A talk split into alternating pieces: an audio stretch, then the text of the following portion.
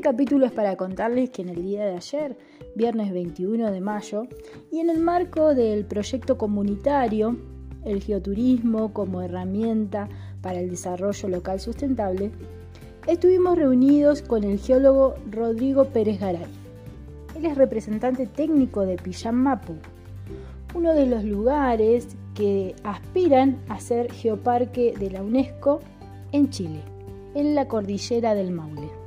Nosotros seguimos a esta cuenta de Pijamapu, vemos sus posteos y publicaciones y contactamos vía redes sociales a Rodrigo para coordinar un geoconversatorio.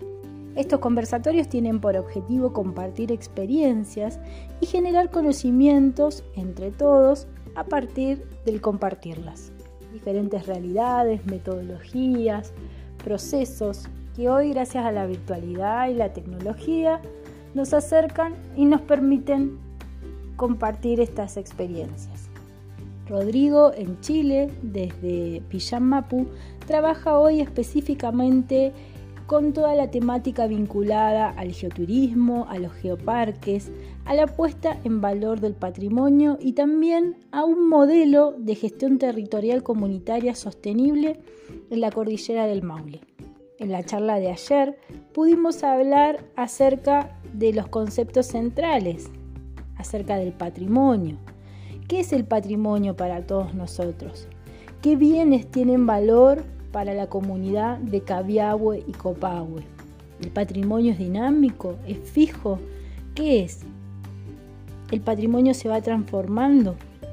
Abordamos el término de patrimonio desde sus bienes y también como constructo social, representativo de la identidad de una comunidad lo que concibe la gente. A partir de ahí nos preguntamos por qué queremos poner estos bienes naturales, culturales, materiales e inmateriales en valor. ¿Por qué queremos aprovecharlo turísticamente? ¿Y por qué queremos difundir el valor comunitario que tienen para nosotros estos bienes? Lógicamente, esta mirada involucró también las temáticas de conservación y por supuesto de desarrollo sustentable. En este audio te compartimos un poco de lo que fue la charla, el intercambio, para que vos también puedas conocer y aprender junto a nosotros. Estos elementos de interés que pueden ser patrimonio, que patrimonializables, eh, necesitamos en primera instancia conocer todos sus aspectos. ¿Por qué cuestionarnos? ¿Por qué queremos poner esto en valor? ¿Por qué queremos que esto en realidad se releve eh, para ser concebido como patrimonio? Una vez tenemos esto más claro, necesitamos generar estrategias de conservación. Porque al final si queremos ponerlo en valor y hacer un aprovechamiento sostenible de este recurso, eh, la única forma es que tengamos una estrategia de protección de estos elementos. Por ello, eh, un tercer paso pasa a ser ya la sensibilización, pues es precisamente la educación una herramienta, es probablemente la herramienta más poderosa que tenemos para eh, generar la protección del patrimonio bajo este concepto de constructo social. También fundamental que dentro del proceso la gestión eh, se involucre en las mismas comunidades. O sea, no se puede conseguir un patrimonio si es que no es representativo de la identidad del territorio. Una vez tenemos ya un esquema en donde tenemos, conocemos todos los aspectos de nuestro elemento de interés, tenemos un, un programa de conservación, de puesta en valor con la sensibilización, eh, donde son las mismas comunidades las que están gestionando este patrimonio, ahí en realidad podemos eh, empezar a generar un salto, un salto hacia la promoción y el aprovechamiento sostenible, porque tenemos toda una estructura detrás que nos permite proteger estos elementos y hacerlos eh, y poder aprovecharlos en el tiempo, que no solamente nuestra generación pueda utilizarlos, sino que también la futura. Y ahí entra el turismo. Y muchos se cuestionan cuál es el vínculo entre el turismo y el patrimonio Y, eh, y bueno, también ahí es entender que el turismo es mucho más de lo que uno se imagina. ¿ya? El turismo no es, una, no es solo una actividad económica, es un fenómeno social también. Eh, si bien aquí tenemos algunos datos cómo impactan en la economía, vemos también que genera empleo, tenemos una, una importancia desde el punto de vista social, el punto de vista ambiental, o sea, la protección del medio ambiente, el turismo puede ser una muy buena herramienta siempre y cuando esté bien gestionado, bien planificado. Lo mismo con la conservación cultural. O sea, podemos relevar, gracias al turismo también, podemos relevar y hacer el, este proceso de patrimonialización, poner en valor el patrimonio. Y en esta línea eh, surge el geoturismo hacia mediados de la década de los 80. En, y su concepto ha ido mutando a través del tiempo, ya que es un concepto bastante reciente y ha ido transformándose y en la declaración de Arauca de 2011, eh, esta fue como, podemos entenderlo como una de las acepciones más eh, validadas y se entiende el geoturismo como es un turismo que sostiene y realza la identidad de un territorio, teniendo en cuenta la geología, medio ambiente, cultura, estética, patrimonio y el bienestar de sus residentes. Y en esta línea empezamos a ver que ese prefijo geo ya es mucho más amplio que geología. Y de hecho, eh, tanto en los, los, geoparques, geoturismo, geoconservación, eh, el prefijo geo no nos habla solo de geología, sino que nos habla de Gaia. Eh, y que es la diosa de la tierra y todo lo que habita en ella, siendo nosotros mismos parte de este sistema. Es así como el geoturismo nos habla de algo bastante más amplio. Y ya que le, en esta línea les gusta ponerle el prefijo geo a todas las cosas, eh, tenemos por ejemplo la geoescalada. Eh, aquí tenemos un ejemplo que promovemos en el Geoparque Pillanmapo, trabajando con algunas empresas de, de turismo que previamente practicaban el turismo de aventura, iban rapeleando en, esa, en ese lugar que se llama la cascada invertida, ya que cuando sopla el viento muy fuerte, el agua en vez de caer sube. Eh, y lo importante de, este, de esto es lo que podemos llegar a hacer y cómo damos un valor agregado a los productos que ya se ofrecen en el lugar. Aquí ellos no escalan solamente eh, en, la cascada, el sector de la cascada invertida. Pero aquí practican un turismo aventura en rocas volcánicas de aproximadamente 120.000 a 12.000 años de antigüedad, que forman mesetas que son escasas a nivel nacional acá en Chile, que narran cómo los procesos volcánicos y glaciales eh, interactuaron hace miles de años. Entonces, eso es lo que se busca impulsar con el geoturismo. En este caso particular, con el patrimonio geológico pero se puede vincular a los otros tipos de patrimonio. Georafting, otro ejemplo, ahí en un geoparque, si mal no recuerdo, en, eh, en Alemania. y bueno, aquí lo que se hace es que en las zonas donde el agua es más calma, van contando la historia geológica del, del mismo valle o el geotrekking también es de relevancia. Este año pasó a ser un programa internacional desde de, UNESCO. Entonces se releva el valor que tienen estas iniciativas en la protección y puesta en valor de nuestro patrimonio. O el programa GeoFood. este ya busca articular con todo, por ejemplo, todos los productores locales ejemplos a nivel internacional. Pan hay, hay algunos panes con forma de trilobite o con forma de amonite, que estos son eh, parte del registro paleontológico de esos lugares. Entonces, vemos que en los geoparques se aborda bastante más que solamente en valor de la geología, sino que buscamos resaltar la identidad de los elementos del territorio.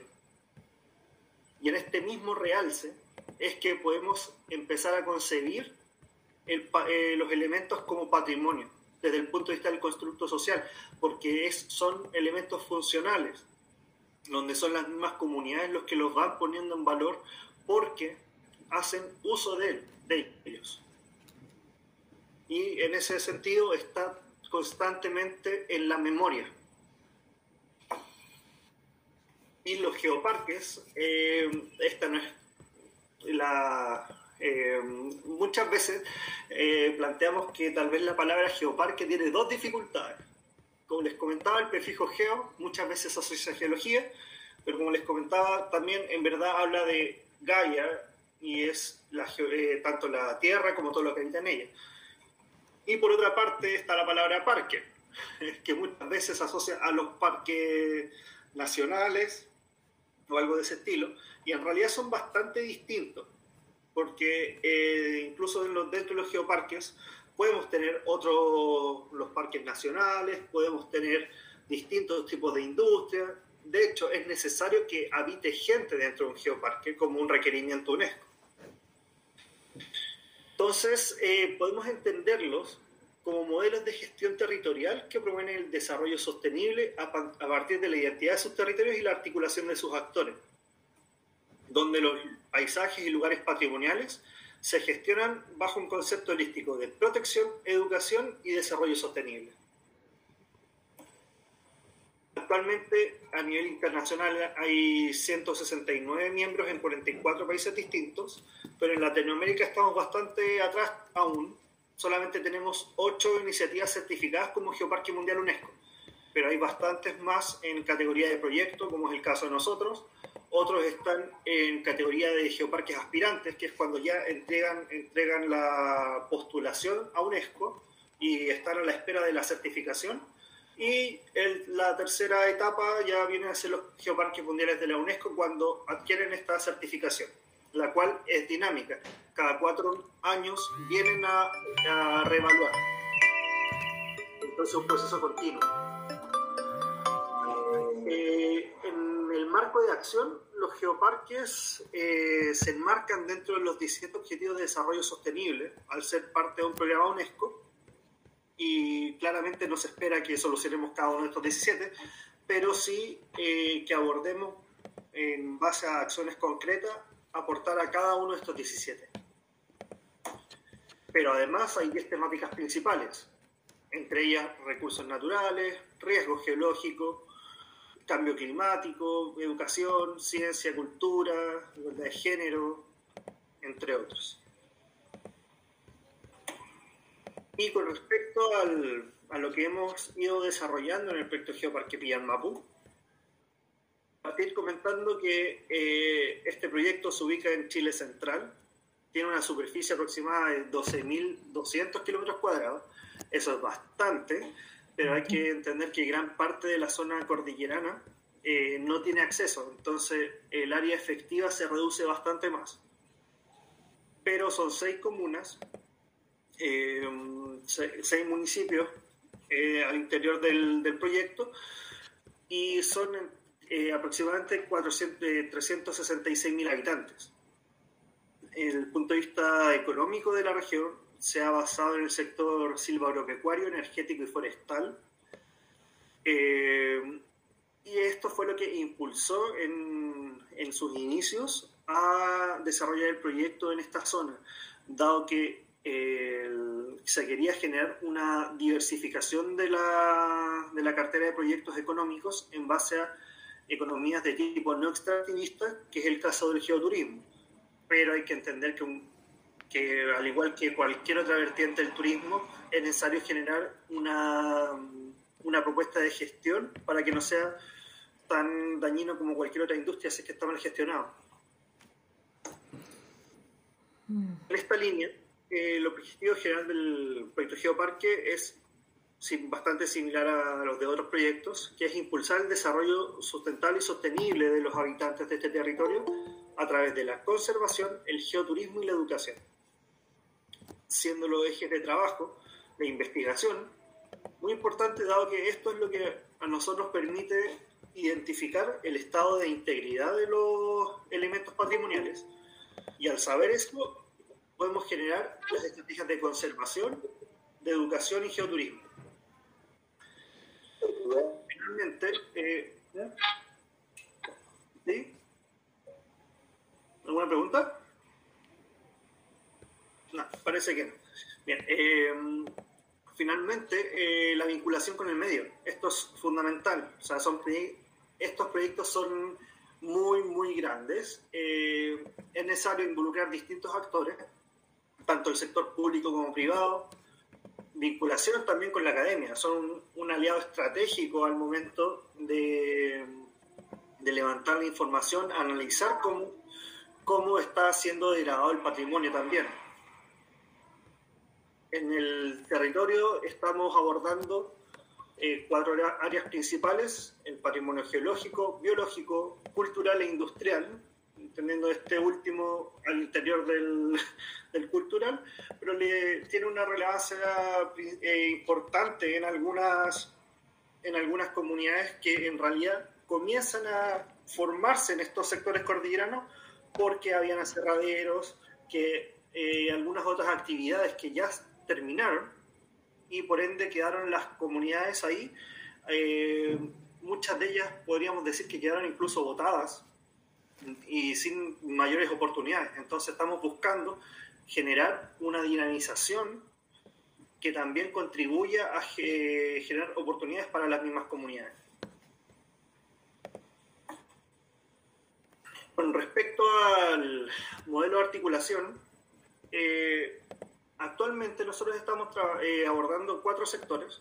sector público, que incluye gobierno regional, los municipios y distintos actores eh, internos propios del, del, modelo de gestión pública acá en Chile. Tenemos también la red de geoparques, trabajando bastante con la red de geoparques de Chile, que queremos próximamente conformarla como una, un, comité, eh, un comité nacional eh, frente a UNESCO, la academia. Gran parte del trabajo que hemos hecho se ha eh, podido realizar gracias a la participación de académicos, eh, practicantes de distintas disciplinas y memoristas o tesistas. Ah, tesistas. Mm, Ahí preguntaba Mariana qué eran los memoristas. Sí, esos son los, los tesistas. Y finalmente lo que hemos definido es la red de amigos del geoparque, que aquí entra el sector privado, empresas de turismo, productores locales, algunas ONG y fundaciones, y la sociedad civil organizada en general, juntas de vecinos, por ejemplo. Eh, algunos hitos alcanzados. El, desde el punto de vista de la investigación, hemos eh, impulsado distintas iniciativas eh, ahora por tiempo, por el contexto de la pandemia, no nos ha permitido hacer una investigación en terreno más exhaustiva, pero de todas maneras hemos podido levantar, por ejemplo, algunos mapas de peligro, eh, unos mapas de riesgo, de manera remota. Entonces esto nos, permite, nos contribuye a en el futuro definir rutas con el, bajo el criterio de seguridad también. Es sumamente relevante eh, eh, de cara a llevar eh, turistas a, los distintos sectores. También el inventario del geopatrimonio actualmente seguimos ciertas metodologías están bastante que, que están estandarizadas y esto nos permite saber el valor científico, turístico, educativo que tienen los distintos lugares de interés, además de su riesgo de degradación. Entonces ahí nos permite definir cuál va a ser la mejor estrategia. Tal vez algunos de estos elementos están tan degradados que es mejor reducir la cantidad de visitantes que van al sector. O definir, ya, tal vez solamente pueden ir visitantes con la compañía de probablemente un guía turístico. O incluso, si es más crítico aún, tal vez eh, vamos a tomar algunos algunas réplicas de estos elementos y las vamos a llevar a un centro interpretativo, un museo. Entonces ahí la, la gama de posibles acciones eh, eh, se amplía, pero siempre dependiendo de, los, de estos indicadores. Como les comentaba, gran parte del trabajo que hemos desarrollado ha sido gracias a la vinculación con la academia. Y esto nos ha permitido todo este proceso desarrollar distintas acciones, entre ellas eh, programas de, educación y de productos geoturísticos.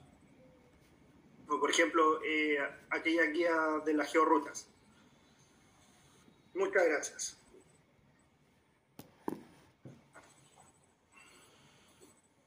Y quedo atento a las consultas. Rodrigo,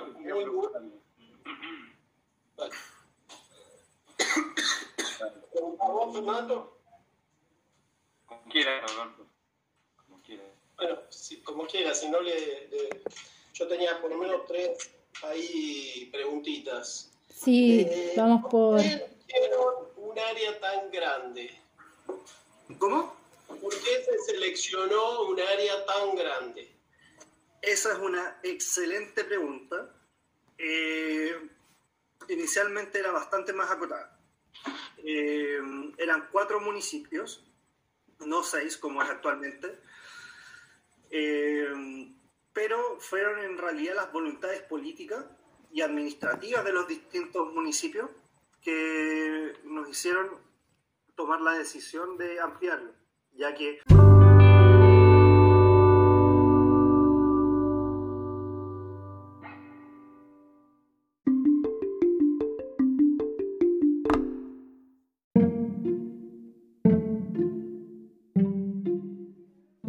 Somos Verónica Laniki García y Alberto Caselli